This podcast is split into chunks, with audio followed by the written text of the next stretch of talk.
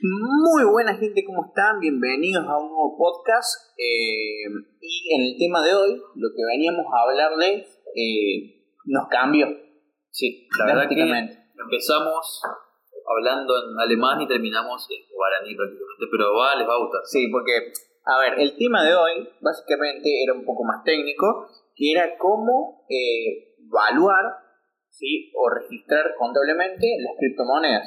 Claro, la idea era que podamos plantear algo un poco, ya que la profesión contable que tenemos atrás de todo esto, de cómo se evaluaría una criptomoneda, si es un bien de uso, es una inversión, es un bien de cambio, es una moneda, se puede considerar moneda, inventario, ¿no es cierto? Entonces empezamos a buscar algunas cuestiones y ah, encontramos que había mucho más de lo que estábamos buscando, por detrás, ¿no? Claro, y como siempre terminamos más en lo financiero, en lo tecnológico, y bueno, es de lo que también vamos a terminar, o empezar hablando y vamos a ir de un, lado para el otro. Sí, así que Sebastián, si serías tan amable de eh, darnos una introducción eh, en cuanto a qué es eh, el dinero fiat, para explicar a la gente. Bueno, ahora más que nada, para que entiendan por qué salimos con el dinero fiat si empezamos con la criptomoneda. Claro. Bueno, porque la forma práctica de, o lo que más uno entiende que representa una criptomoneda es valor en términos de dinero fiat. O dinero fiduciario. Solo que van a encontrar como dinero fiat en las definiciones de todos estos nuevos conceptos de criptomoneda, de blockchain, de token y demás. Entonces, ese dinero, nuevo dinero que tenemos ahora, que no tiene un respaldo económico.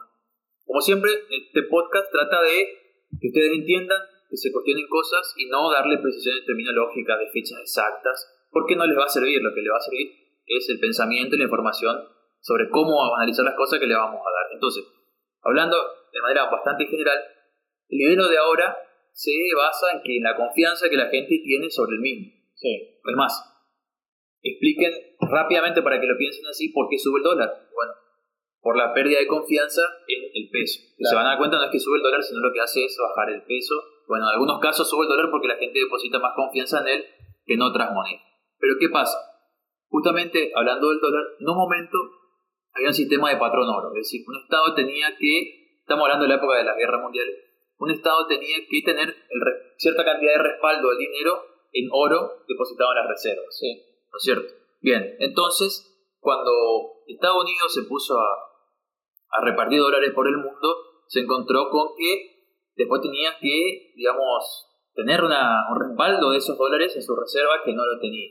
Fue ahí que cambia prácticamente el patrón oro y bueno, cada uno se quedó con los dólares que tenía y bueno, no tenía un respaldo en oro, pero bueno, como es Estados Unidos salió bien parado y más allá de las presiones históricas y demás, es para que entiendan que de ahí se pasa de un, por ejemplo, tenía que tener 100 dólares y de respaldo un lingote de oro. Exactamente. Cuando Estados Unidos había emitido un montón de dólares no tenía los respaldos.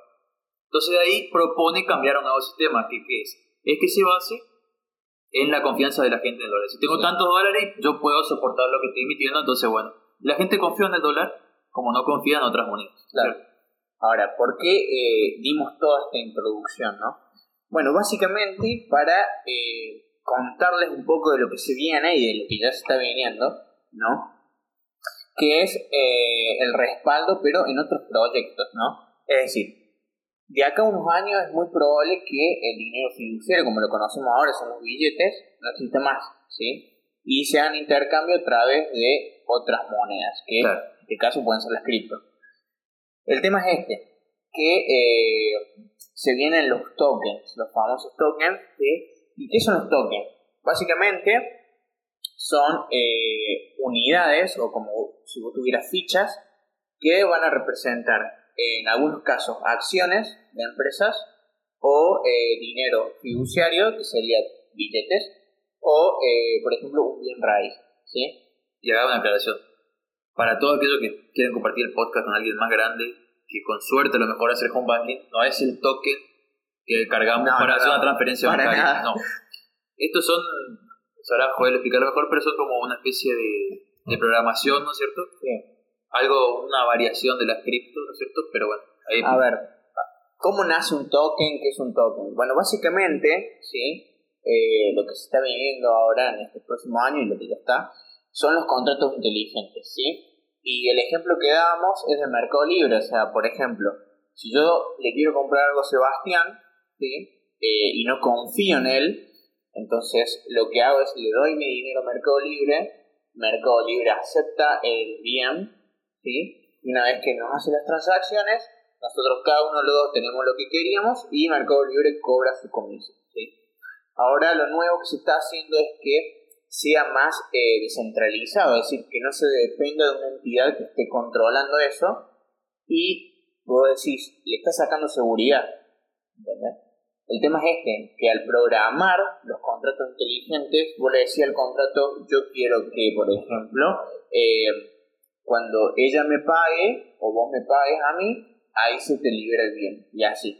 Entonces, a través de estos contratos, no solo se va a regir la compra y venta, sino también los embargos, el cumplimiento, el incumplimiento, toda una forma de centralizar. Más, estábamos viendo que así funciona lo que es el tema de Bitcoin, ¿no es cierto? Tiene ese tipo de contratos inteligentes, ¿no es cierto? Entonces, cuando vos compras una parte, compras la criptomoneda y depositas, transferís, como sea, les das el dinero que te solicitan, entonces te dan la parte que te corresponde de la cripto, de la participación, de lo que sea. Así funcionaría también los tokens, ¿no es cierto? Cuando vos das tu, tu parte, te dan la contraparte, ¿no es cierto? Y eso es lo que se garantiza el contrato, garantiza el contrato inteligente, ¿no es cierto? Claro, porque, a ver, también, eh, y bueno, entonces, ¿qué tiene que ver tus contratos inteligentes con los tokens? Bueno, básicamente estos contratos inteligentes se eh, programan, por así decirlo, a través de la red eh, blockchain, en este caso puede ser la de Ethereum, que es la más específica para este tipo de operaciones, y a través de esta red se programan los tokens. Los tokens pueden ser proyectos de empresas, ¿sí? Y como mencioné anteriormente, vos podés comprar una acción de una empresa, pero en realidad estás comprando un token y que las empresas lo utilizan para autofinanciarse, lo que se llama el crowdfunding, ¿no es cierto? Y demos un ejemplo. Por ejemplo, eh, por ejemplo, vale la redundancia, queremos dar un paso más y queremos llevar el podcast, llevar este canal a todas partes. Sí. Creemos que va a ser un éxito y entonces necesitamos contratar traductores para todas partes del mundo. Sí. Entonces, ¿qué hacemos? No tenemos el dinero para eso, no tenemos los fondos programamos un token, ¿no es cierto?, para que la gente pueda invertir en nuestro proyecto. Entonces la gente compra participación en nuestro proyecto a cambio de rendimiento, de diferentes cuestiones que se pueden ir programando justamente lo que van a hacer estos contratos inteligentes. Claro. Entonces, puede haber una persona de Australia, una persona de Nueva Zelanda, una persona de Alemania, una persona de Estados Unidos participando en mi proyecto y a lo mejor sin necesidad de confiar en mí para la transacción. Claro. Me confían en el proyecto, la pueden invertir. Pero ahí es donde está el fundamento del token, ¿no? Es decir, si ustedes, y es también más un análisis fundamental donde puedo decir, yo creo que este proyecto va a ser exitoso, va a tener futuros eh, rendimientos altos en el futuro, bueno, entonces compro el token de esta empresa. ¿Qué estoy haciendo? Estoy financiando la empresa para que pueda cumplir sus objetivos y a la vez eh, soy parte de la empresa en un mínimo valor. Entonces, cuando la empresa, estos tokens cotizan en el mercado de las cripto, si suben su valor, también sube el valor de tu token, por lo tanto tu rendimiento, ¿no? Claro. También, bueno, acá se me se quiero volver al principio porque lo estoy viendo el token de una manera, como una forma de inversión, como una forma de participar, pero por lo que veo también lo podría usar de una manera eh, como forma de pago, ¿o no? O aceptar token como manera de cobro, ¿no es cierto? Claro, eso yo sé, pues, eh, habría que ver qué entidades eh, lo, reciben, ¿no?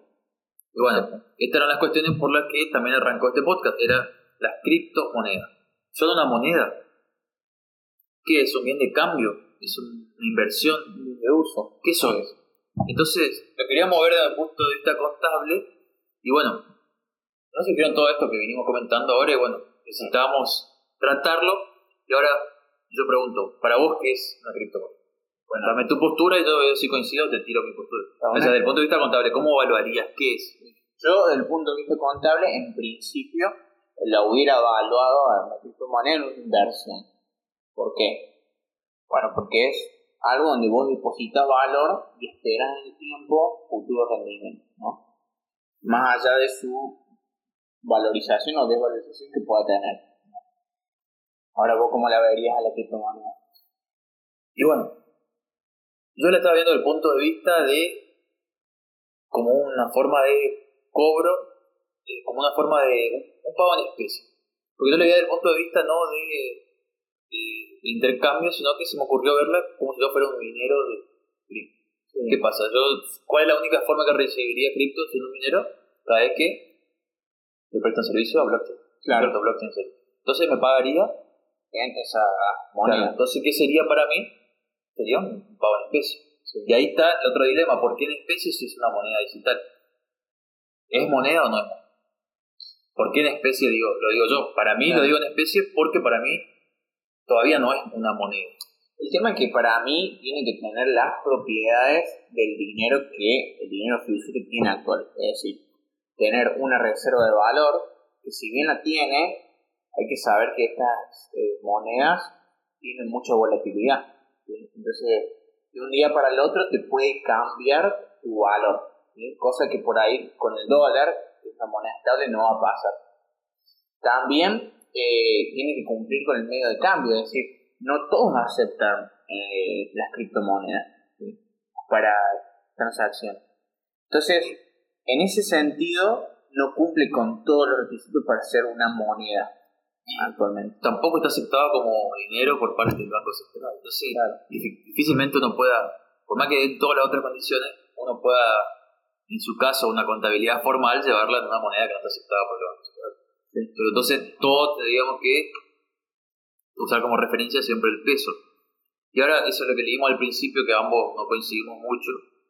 Los, la doctrina de los profesionales dicen que es un commodity. Sí. ¿Sería un commodity o sería un commodity? Y. Porque para, mí no, me imagino soja. O sea, claro, yo no lo veo como la soja. oro, ¿viste? Pero es, el tema es el siguiente, lo que yo le decía a Sebastián. ¿Por qué vería al, al, Bitcoin, por ejemplo, como un commodity, como pues el oro? Eh, y para mí no lo era porque el oro, si bien es un... Él me decía, pero al oro le damos el valor nosotros. ¿sí? Claro, pero yo le decía, el oro, si bien hay empresas que lo, que lo minan, por así decirlo, que lo extraen, todo el mundo compra eh, productos en oro, anillos en oro, aros de oro. Entonces, tiene un valor, porque hay productos que se comercializan con ese material. Cambio Bitcoin no, porque es un activo, por así, intangible, ¿no? activo intangible. Sí.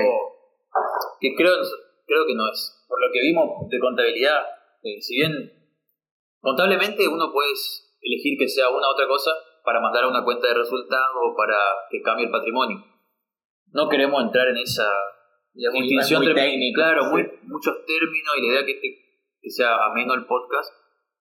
Creo yo que difícilmente sea un commodity. ¿Por qué? Porque estuve pensando mientras hablábamos esto, no al principio, ¿qué pasa con la soja? En teoría, si vos vendés un commodity, es algo que es indistinguible.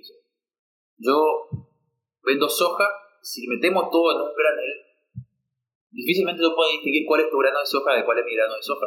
Claro si bien es homogénea la idea, es homogénea la idea de criptomoneda, para mí se acerca más al dinero fiduciario.